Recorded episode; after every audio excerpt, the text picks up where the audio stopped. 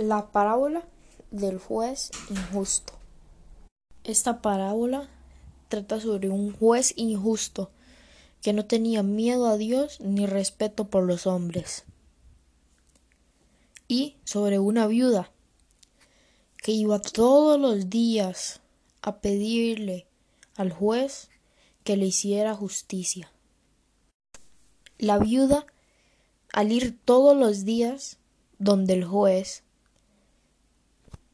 el juez siempre le decía que no y que lo dejara en paz. Mas un día el juez pensó no tengo ni miedo a Dios ni respeto por los humanos.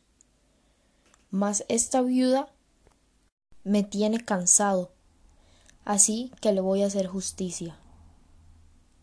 La enseñanza de esta parábola es que nunca pares de orar